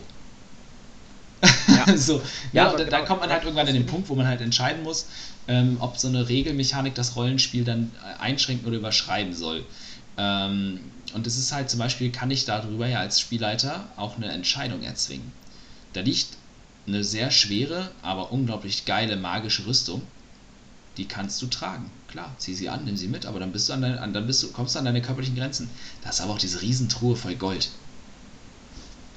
Äh, hat man sich aber halt darauf geeinigt zu definieren, ja. dass Münzen kein, kein ne, keine Rolle spielen, dann äh, äh, nimmt man halt beides mit. Ja, und ich finde halt, also das persönlich für mich, ich weiß, andere sehen das anders, Mel sieht es anders. Ich bin der Meinung, das macht doch gerade noch mehr bei diesem Rollenspiel raus, wenn du diese Regeln auch hast, die du, an die du dich halten mhm. musst, die es realistischer machen. Und dann gibt es aber auch Regeln, wo du sagst, okay, das ist jetzt gesellschaftliche Regel. Das ist so vorgesehen, das wird so genommen, darfst halt den nicht einfach umbringen, das mögen die nicht. Und dann aber auch die Freiheit zu haben, zu sagen, okay, das sind Regeln, kannst du aber auch brechen, wenn du mit den Konsequenzen lebst. Ja. Das, das, Münzgewicht, das wäre so eine feste Regel. Da muss ich ja daran halten, das kannst du auch nicht brechen. Aber es gibt, es gibt zum ähm, Beispiel auch Regeln, die, ähm, und ich glaube, das wird es im digitalen Ding halt auch geben. Angenommen, ich plane ein, ich sagen wir ein Attentat. Ich möchte, ich möchte jemanden, ne, ich, bin, ich bin vielleicht Attentäter oder Schurke oder sowas, oder das, das Spiel sieht es einfach vor, dass ich halt, ne, wie Hitman zum Beispiel, Leute umlege. Ähm, dann ist es jetzt vor allem im, im, gerade im Pen-and-Paper-Bereich so, es hat ja jede Figur, auch ein NSC, der vom Spielleiter gespielt wird, ähm, hat ja eine gewisse Anzahl an Lebenspunkten. Und Waffen, man muss ja definieren, wie sehr tut einem ein Treffer von der Waffe halt weh. Dementsprechend haben auch alle Waffen äh, definierte Schadenswerte. Jetzt ist es so, ich mhm. bereite dieses Attentat halt unglaublich vor. Ich, ne, ich nehme mir halt vielleicht zwei oder drei oder vier Abende von der Rollenspielrunde dafür Zeit, weil man ist in derselben Stadt und das ist jetzt nun mal halt äh, unser Plot oder ne, die, wir wollen unbedingt diese Person halt loswerden. Wir bereiten das halt unglaublich vor. Wir sind irgendwann an einem Punkt, wo wir die Gedanken der Person kontrollieren können, weil wir nah genug an ihn rangekommen sind und jemand diesen Zauber von uns sprechen kann. Und wir zwingen ihn dazu, sich mit einer Armbrust ins Gesicht zu schießen rollenspieltechnisch würde diese Person dann einfach sterben, weil ein Armbrustbolzen halt so in die Stirn zu kriegen, äh, quasi ist wie ein aufgesetzter Schuss, nun mal de facto tödlich ist. Das, äh, wir können das gerne mal ja. bei Gelegenheit ausprobieren, aber ich bin mir ziemlich sicher, dass ein, dass ein Armbrustbolzen ins Gesicht aus nächster Nähe tödlich endet. Okay, ich bringe die Armbrust mit, wir probieren das dann bei dir aus und ab nächste Woche, ab nächstes Mal moderiere ich alleine, oder? Okay. Äh, oder ich komme also, oder, komm als Untoter ne? wieder das müssten wir erst noch per Regel definieren, das ist noch nicht aufgeschrieben. Ich hoffe, jemand spielt Nekromanten. ähm, ne, aber quasi, ne, also Roll, auf der, auf der rollenspielerisch, rollenspielerischen Ebene wird dann aus dieser Situation von allen Beteiligten erwartet, dass dieser Mord halt quasi halt erfolgreich ist und das Ziel dann tot ist. Auf der regeltechnischen Ebene ist es aber halt so, dass der Typ vielleicht 50 Lebenspunkte hat und deine, deine Armbrust macht nur 1w8 Schaden. So, das heißt, de facto ist es auf der regeltechnischen Ebene absolut unmöglich, den mit einem, einem Schuss zu erledigen. Was tust du als Spielleiter und als Runde? Was erwartest du? Also als Runde muss ich tatsächlich warten, sagen, ich erwarte, dass er tot ist. Würde als Spielleiter hingehen und sagen, ey, wenn ihr das geil vorbereitet habt, ihr habt euch Gedanken gemacht, ihr habt das geplant, ihr habt da Zeit reingesteckt, Energie reingesteckt, habt, was weiß ich, vielleicht noch irgendwie den Zauber kaufen müssen, die Ressourcen kaufen müssen, habt da Geld investiert, habt euch wirklich Gedanken gemacht. Wie, wie bei den Ritualen im Lab. Wenn ich wirklich mir Gedanken mache, Zeit investiere, dann nickt die Spielleitung auch mal und sagt, ey, das waren jetzt nur 4 Minuten 30, regelkonform müssten 6 Minuten sein, passt. Und sowas würde ich auch vom Spielleiter erwarten, dass er einfach sagt, ihr habt euch Gedanken gemacht, ihr habt das vorbereitet, ihr habt das versucht, realistisch aufzubauen, so wie es eigentlich rollenspielmäßig erwartet werden würde. Und weil, sind wir ehrlich, äh, rein regelkonform kann ich auch hingehen und sagen, ey, Alter, Boots und hab dann erstmal acht Schaden gemacht. Ja. Dann kommt der nächste und äh, haut mit dem Schwert zu, macht dann nochmal zehn Schaden mhm. vielleicht. Ähm, will man das im Pen and Paper haben? Das ist, äh, das ist genauso wie ich ganz, die, die, ich hasse diese digitalen Spiele, wo du mit einem Bogen oder mit einem Scharfschützengewehr bis aufs letzte ranzoomen kannst die Leute in den Kopf schießt und die aufstehen, ihre Waffe nehmen, auf dich zurennen. Ja. Mhm. What? Ja, really? Deswegen, Dein Ernst? Ich hatte gerade mit ja. Magnum die Rübe weggeblasen. Also es ist tatsächlich dann auch irgendwie so ein Ding, wo ich sage, wenn das Rollenspiel passt, wenn da wirklich Vorbereitung drin war, wenn das sinnig aufgebaut ist, warum, warum nicht? Ja, Genau, und das ist halt der Punkt, glaube ich, wo man halt ähm, immer an diesem, man, man, man wird halt äh, immer an den Punkt kommen, wo dann eventuell halt die Erwartungen auseinanderdriften. Ne, dass man halt vielleicht als, als Spielleiter dann ähm, halt Regeln spielt, sozusagen, und sagt, okay, der mhm. Typ kriegt Armusbolz in, ins Gesicht, der sieht jetzt nicht mehr so gut aus wie vorher. Er steht, er, er steht auf und haut in die Fresse. So. Ähm, ne, ähm, und da, das, das macht man dann vielleicht auch zum Beispiel äh, aus eben jenem Schutzgrund, den ich vorhin genannt habe, dass, äh, dass man überhaupt keinen Bock darauf hat, dass ein wichtiger NSC schon wieder umgelegt wird. Auf der anderen Seite ist es halt natürlich viel schöner, wenn sowas dann funktioniert. Und ähm, ich glaube, das ist halt einfach zwei grundlegende Mechaniken und äh, Gedankenwelten, die man halt ähm, in so einer Spielgruppe ja, zueinander bringen muss halt, wo man sich irgendwie, wo man einen Konsens finden muss, was, was, worauf man mehr Wert legt. Ich persönlich zum Beispiel würde halt in so einer Situation immer das Rollenspiel ähm, vorziehen. Ich würde vielleicht tatsächlich sogar noch ähm, darauf würfeln lassen, ob der Schuss trifft. Und dem. Also das, was Torlife im Chat quasi beschreibt. Torlife beschreibt im Chat ganz schön viel. Ich kann nicht so viel lesen.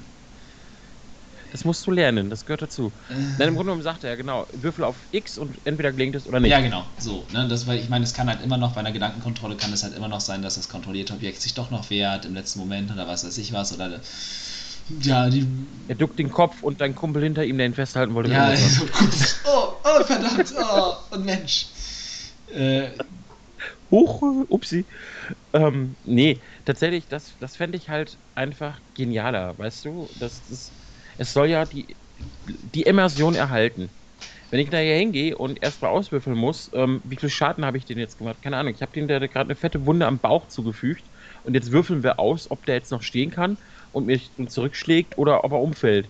Äh, nein, ich habe ihm den Bauch aufgeschlitzt. Der Typ hat jetzt gerade bitte auf, Minimum auf die Knie zu fallen. Umgekehrt ist es aber auch das, was gerade in so Systemen wie Dungeons and Dragons bei richtig, also bei Kämpfen äh, den Reiz ausmacht. Das. Würfeln. Ja, bei, bei Kämpfen ist wieder was anderes. Aber da finde ich halt auch, da muss es einen Mittelweg geben. Das ist, ich glaube, dieses, was wir jetzt am Anfang hatten mit den Rollenspieltheorien, jetzt mit den Regeln gegen Sandboxing, gegen Freiheiten, es muss überall, meiner Meinung nach, den Mittelweg geben. Pen und Paper bietet so viele Möglichkeiten.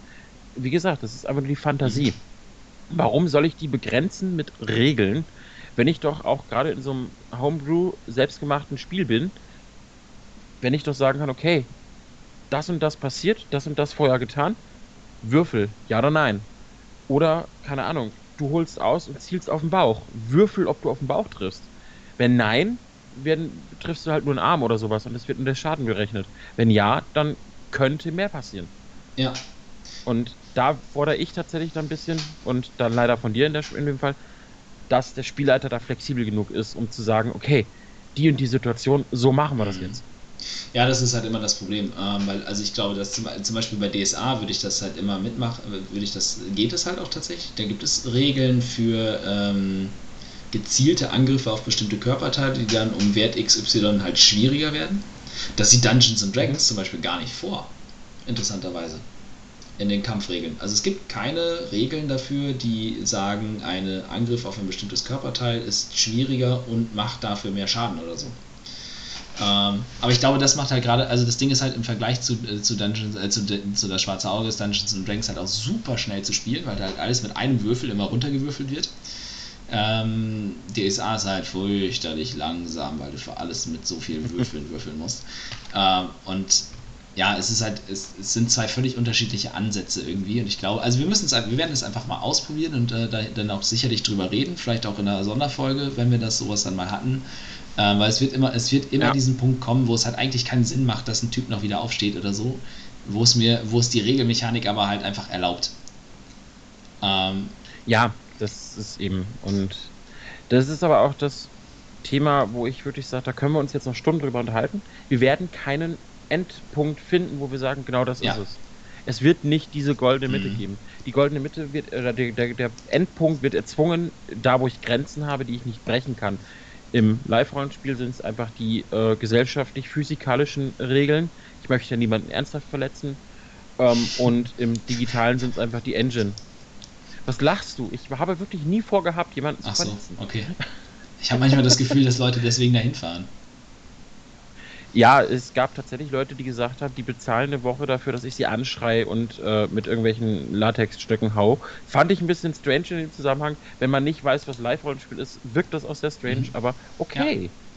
Ja. Und ich glaube jetzt, ein, also der dritte Punkt, das ist auch so eigentlich mein letzter Punkt, den ich für heute so mitgebracht habe, weil das ganz gut aufeinander aufbaut. Wir haben jetzt gesagt, halt Rollenspiel, das kann, ne, das kann ähm, solche Szenen definieren und dann gibt es ähm, für mich noch die Punkte, ähm, auch, also die halt auch wieder die, die Erzählweise beeinflussen. Das ist ähm, zwei Punkte, die ich finde, die können auch sehr konträr gegeneinander stehen. Das ist das sogenannte Collaborative Storytelling und das Guided Storytelling. Äh, ein kollaborativer Geschichtenerzählansatz, also Collaborative Storytelling, ist nichts anderes als dass man die Geschichte und die Welt zusammen erschafft ich gebe, ich denke mir als Meister oder als Spielleiter denke ich mir äh, halt aus, okay, wir möchten in dieser, wir möchten in, es soll eine Stadt geben. In dieser Stadt wird es ein Rathaus geben. In dieser Stadt wird es vielleicht ein Gericht geben und ein Kerker und weil es am Meer ist, ein Hafen. Und dann sind da halt Häuser. Das ist das, was ich erstmal mitbringe, weil ich brauche eventuell quasi das Rathaus und den Kerker und das Gericht halt für die Geschichte, die ich erzählen will. Äh, im, im, kollaborativen mhm. Ansatz ist es dann aber halt, wenn mir dann jemand sagt, ähm, du, ich würde gerne da vorne bei dem Bäcker Brot kaufen, dann sage ich, ja, okay, das ist ein Bäcker. So, so erzählt man halt zusammen eine Geschichte und erschafft eine Welt. In einem Guided Storytelling-Ansatz würde ich das halt nicht zulassen. Da würde ich quasi, ne, da wäre die Definition der Grenzen und der Welt, die ich erschaffen habe und die ich vorab definiert habe, für mich so wichtig vielleicht oder halt so eng gesetzt, ähm, womit man wieder halt quasi die Brücke zum Railroading schlägt, äh, dass, man, äh, dass man gar nicht links und rechts davon abweichen kann, weil ich sage, in dieser Straße gibt es keinen Bäcker. Das ist eine Straße mitten im, was weiß ich, äh, hier leben sonst nur Prostituierte, da gibt es keine Bäcker. Aber warum? Die müssen doch auch was essen. Nein, die gehen woanders hin. So, ne? Also das wäre der Guided-Ansatz und im Collaborative Storytelling wäre es dann halt so, ja, also guck mal, äh, wenn wir jetzt hier im Elendsviertel sind bei den Prostituierten oder so, ja, dann, aber die müssen ja auch was essen. Ich denke mal, ich suche mir jetzt einfach mal den nächsten Bäcker. Dann sage ich, ja, okay, mach einen Wurf auf Wahrnehmung. Okay, ja, äh, du würfelst, was weiß ich, eine 16. Hm, du riechst Gebäck. Das riecht nicht geil, aber es, riecht, es, riecht, es, riecht, es ist nicht, vielleicht nicht super frisch, aber du, du kannst deinem, deinem Geruchssinn folgen und findest dann eine Bäckerei. Ähm, und ich finde, also ich glaube, dass das halt auch dieser Ansatz des Geschichtenerzählens und des Welterschaffens ähm, halt diese, die, die, die Thematik halt ähm, Sandbox, Rollenspielansatz und ähm, halt Collaborative Storytelling, halt, das ist, ich glaube, die drei gehen sehr eng miteinander, Hand in Hand und halt die drei anderen. Ein, ein sehr regelstrenger Ansatz, ja. ein sehr gerailroader Ansatz ist dann halt automatisch auch geguidetes äh, Geschichten erzählen. Das ist so, glaube ich, meine Sichtweise auf die Dinger. Ja, es ist, glaube ich, aber auch immer dann die Frage, was willst du als Spielleiter? Wie viel Rahmen möchtest du zulassen? Und was, also wie die anderen beiden das gerade im Chat schreiben, die Meinung von Spieler und Spielleiter können auseinandergehen, das sollte man festhalten mhm. vorab. Und ich denke, wenn du als Spielleiter sagst, okay, ich habe mir hier Mühe gemacht, ich habe mir was ausgedacht und mich überfordert das, wenn ich da jetzt drüber hinausgehe, dann muss man konsequent sagen, okay, guided. Ansonsten, wenn du sagst, du bist flexibel genug und dir traue ich das tatsächlich zu, dass du flexibel genug bist, du bist ein verkappter Live-Spieler, du müsstest das können, ähm, da, glaube ich, ist der andere Ansatz einfach besser, weil es dich nicht einschränkt, aber auch deine Spieler nicht einschränkt. Und der, der vielleicht sagt, okay, ich bin überfordert damit, der nimmt einfach an, was du ihm lieferst. Der braucht diesen Freiraum ja. nicht. Aber du schränkst die, die wollen, nicht ein. Ja. Da wurde jetzt gerade im Chat auch der Begriff Gruppenvertrag ähm, in den Raum geworfen. Das ist etwas, das ist im Endeffekt genau das. Man geht als Gruppe ja einen Vertrag ein äh, ne, zum, zum, Beispiel halt, ich als Spielleiter verpflichte mich dazu, das Spiel zu leiten und irgendwie halt vielleicht eine Geschichte zu liefern. Die Spieler verpflichten sich dazu, in dieser Geschichte halt irgendwie zu spielen und zu existieren. Und dann werden in, in diesem Gruppenvertrag, in diesem Konsens werden halt aber auch Sachen definiert und das kann man zum Beispiel auch aufschreiben, stichpunktartig. Ähm, ja, halt eben diese Geschichtenerzählansätze. Was möchten wir gerne, wie möchten, wie, was und wie möchten wir die Welt erleben und was erwarten wir von dir als Spielleiter und was können wir als Spieler dir dafür, dafür geben? Da, da definiert man zum Beispiel auch so Sachen wie ähm, äh, Ausmaß der Gewalt. Ist auch so eine Sache für einen, Gruppen, Gruppenvertrag. Äh, ne? Also ich sag mal, man, man kommt halt in, in einer mittelalterlich angehauchten Fantasy-Welt nicht ohne Gewalt aus. Also wenn man, wenn man richtig mit Monstern kämpfen will und so, dann kommst du halt nicht ohne Gewalt aus, weil das Monster lässt sich selten, selten von dir überzeugen, nicht mit dir zu kämpfen. ähm, ich würfel auf Diplomatie. Ja, kannst du mal mit einem Troll versuchen, der wird das halt nicht verstehen. das ist halt, ähm, aber man ja, definiert dann halt genauso wie diese geschichtenerzählerischen Ansätze halt da dann halt zum Beispiel in einem Gruppenvertrag auch, dass Gewalt natürlich zu der Welt gehört, aber nicht explizit halt ausgeführt wird. Sondern man kann, man kann natürlich von, man kann von besieg, man kann davon sprechen, dass eine, ein Gegner besiegt wird und dann halt, ja, da liegt dann, der liegt dann da halt kampfunfähig auf dem Boden. Oder ich kann natürlich auch explizit äh, quasi, wenn jetzt eine Figur dem letzten Lebenspunkt eines Gegners irgendwie ihm abknöpft, dann kann ich natürlich auch explizit beschreiben, wie er dann ne, heroisch das Schwert durch die Brust stößt und ein Blutschwall im Rücken austritt, der Gegner noch einmal röchelt und ihm Blut ins Gesicht hustet, zusammenbricht und sich nicht mehr bewegt. Ja, das wäre jetzt dann FSK 18. Ich, ich glaube, dass es aber auch einfach die FSK 16 Methode gibt. Ähm, wo du sagst, okay, äh, ich habe äh, Blut liegt am Boden, ich habe ihn getötet. Ja.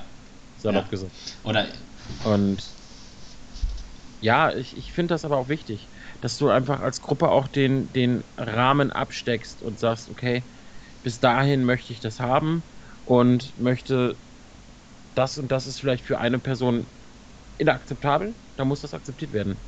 Und da kommen wir aber auch wieder an den Punkt, wo du schauen musst, wie weit möchte ich das überhaupt vorgeben, wie weit kann ich es vorgeben oder wie weit muss das von den Spielern kommen. Ja, also die Frage ist halt auch, gibt es überhaupt im digitalen Bereich zum Beispiel ein Äquivalent für diesen kollaborativen Erzählansatz? Ich stelle mir das super schwer möglich vor. Hm, sehe ich tatsächlich höchstens auch wieder Sandbox-Spiele wie Conan Exiles oder ähnliches, wenn du den Rollenspielpart mhm. mit reinbringst. Ich habe jahrelang in World of Warcraft Rollenspiel betrieben und da ist es tatsächlich so, dass du dann, du kannst zwar an der Welt, die ist da, du kannst da nichts verändern. Aber wir haben uns dann auch irgendwelche Karten gebaut, über Websites geteilt und gesagt, okay, wir teilen jetzt hier auf, das ist Horde, das ist Allianz.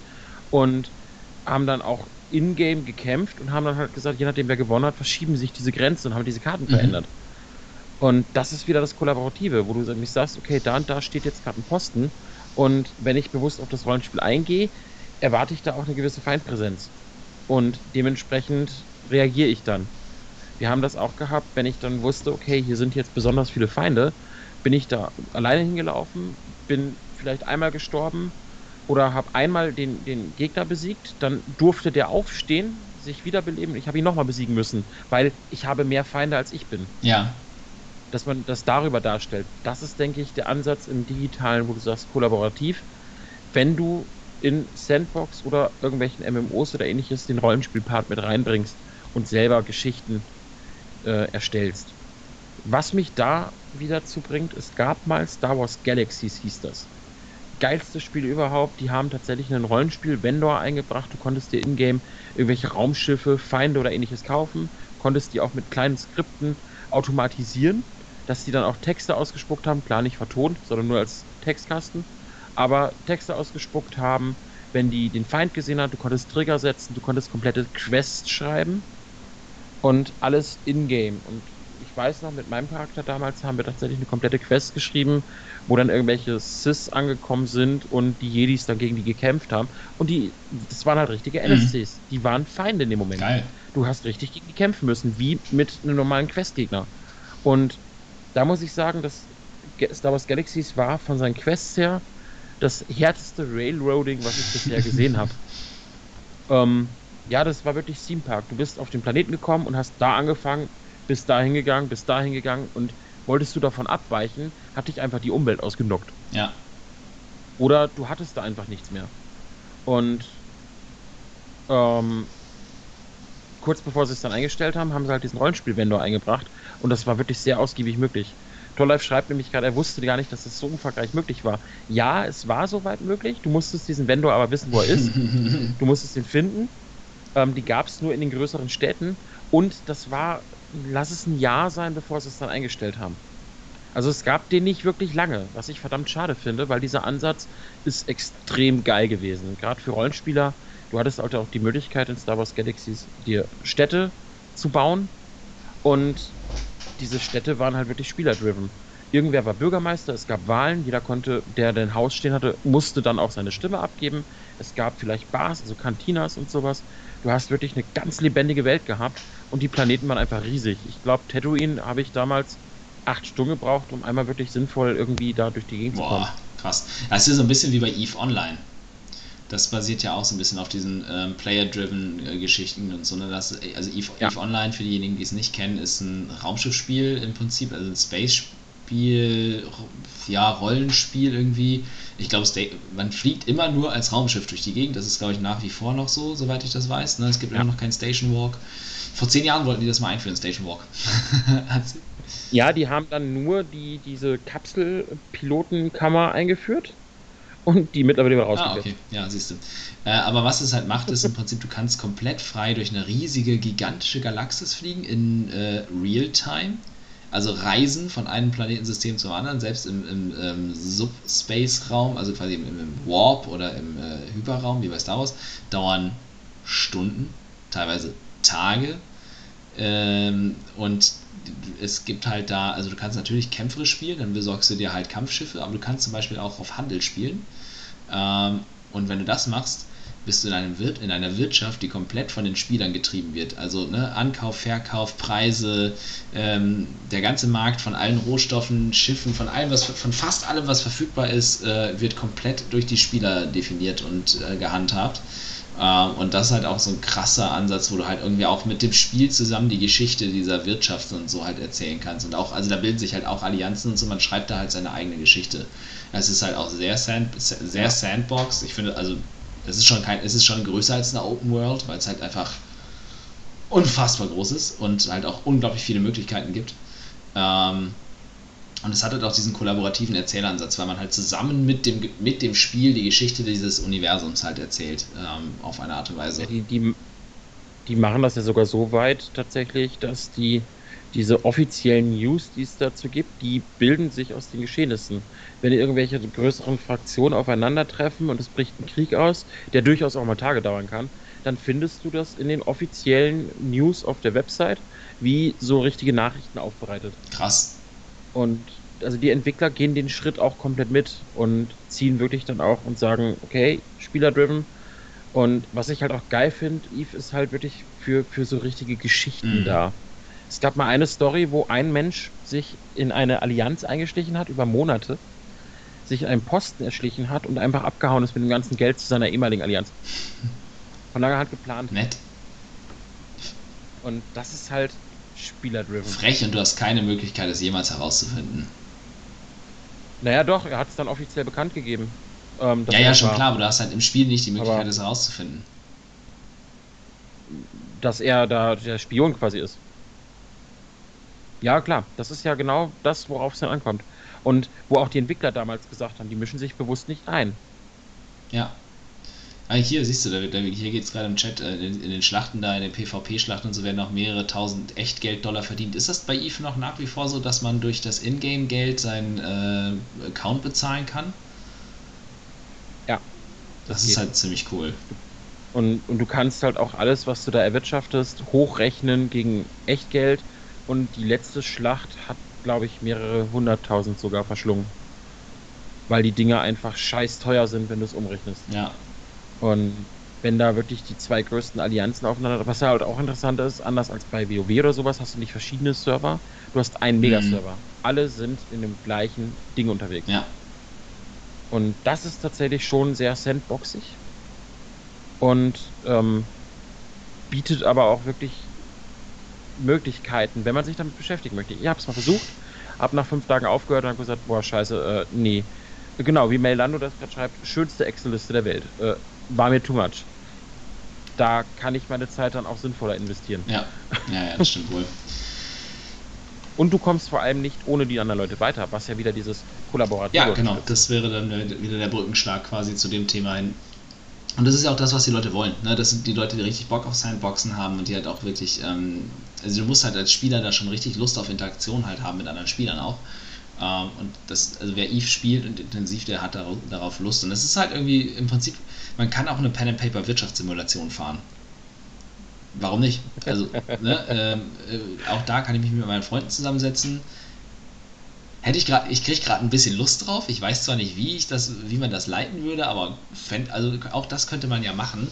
Und ja, genau, also das ist so dieser Ansatz. Und ich glaube, also damit haben wir jetzt meine Themen zu dem Thema Storytelling und Rollenspieltheorien irgendwie auch abgefrühstückt, weil ich glaube, wir können uns, wir sind uns echt einig, dass es halt eine Schnittmenge gibt ähm, zwischen den Extremen, also dass quasi, dass das quasi ja. die Ansätze Railroading, äh, Regelspiel und Guided Storytelling Hand in Hand gehen und wahrscheinlich auch gar nicht ohne einander so richtig auskommen, weil ich brauche die Regeln äh, um, um die Railroad quasi aufrechtzuerhalten und dadurch habe ich ja automatisch ein sehr äh, an, angeleitetes Geschichtenerzählen. Auf der anderen Seite haben wir das mhm. andere Extrem mit einer, mit einer Sandbox, einem leeren Sandkasten, wo jeder machen kann, was er will. Da ist dann auch sehr viel rollenspielerischer Ansatz, da, weil es da einfach her hervorragend funktioniert und man kann die Geschichte und die Welt zusammen erzählen und der Meister ist schon, oder der Spielleiter ist schon fast nur noch eine Art Moderator und kein Erzähler mehr an sich. Und ich glaube, dass, also damit haben wir eigentlich so ein bisschen auch rausgefunden, wo diese Ansätze hingehen. Und ich glaube, also ich habe bei dir echt viel rausgehört, jetzt zum Beispiel schon auch, ähm, worauf du Lust hast. Ach, hört man das Ja, auch? ja, so ein bisschen. auch äh, schön, dass das äh, Mail da war. Das waren viele gute Ansätze, ähm, auch zu dem Thema, weil auch, also der, der, gute Mann hat ja auch sehr viel Erfahrung, was das ganze Thema angeht, auch also Lab und ähm, Pen and Paper. Ja. Torlife auch äh, sehr viel DSA. Zuletzt haben die eine der größten DSA-Kampagnen gespielt, die es gibt. Das ist die Filiason-Saga, äh, als Roman erschienen von unter anderem Bernhard Hennen. Der hat auch die, ähm, Achtung, Achtung, uh. Werbeblock, Bernhard Hennen, die Elfen, nick mal, ich glaube die Elfen, ne? Yep. Geschrieben und die haben jetzt eine, lass mich lügen, zehnbändige Romanreihe oder so quasi gemacht aus einer DSA-Kampagne. Ja. Nicht schlecht. Ich muss ja tatsächlich sagen, mich reizt das Pen und Paper schon wesentlich länger. Und ich bin einfach noch nie dazu gekommen. Du brauchst halt wirklich Leute. Und mir war auch nie bewusst, dass es das online gibt, dass die Leute sich wirklich digital zusammensetzen. Das ist mir erst seit ungefähr einem Jahr wirklich bewusst, dass es das gibt. Also ich glaube, das ist in dem und, Ausmaß aber auch jetzt ja. erst seit der Pandemie so. Also ich glaube, das haben schon immer Leute gemacht und vor allem halt seit Oh, er hat das böse Wort gesagt. Ja, ja. Vor allem halt auch seit Discord immer mehr wächst und immer bekannter und populärer wächst, wird es, glaube ich, auch mehr. Äh, ich glaube, es hat es immer schon gegeben, aber halt nicht in dem Ausmaß und halt auch mit den Tools. Das ist übrigens eine schöne, ähm, schöner, schöne Überleitung zu der, einer der nächsten Folgen. Weil es gibt jetzt einfach mittlerweile sehr, sehr viele Tools und ähm, ja, Möglichkeiten, Plattformen und alles Mögliche, wie man online schön Brettspiele und auch Rollenspiel spielen kann. Die werden wir in der nächsten Folge vorstellen. Ich habe gerade tatsächlich in den Episodenplan geguckt. Das ist tatsächlich die nächste Folge.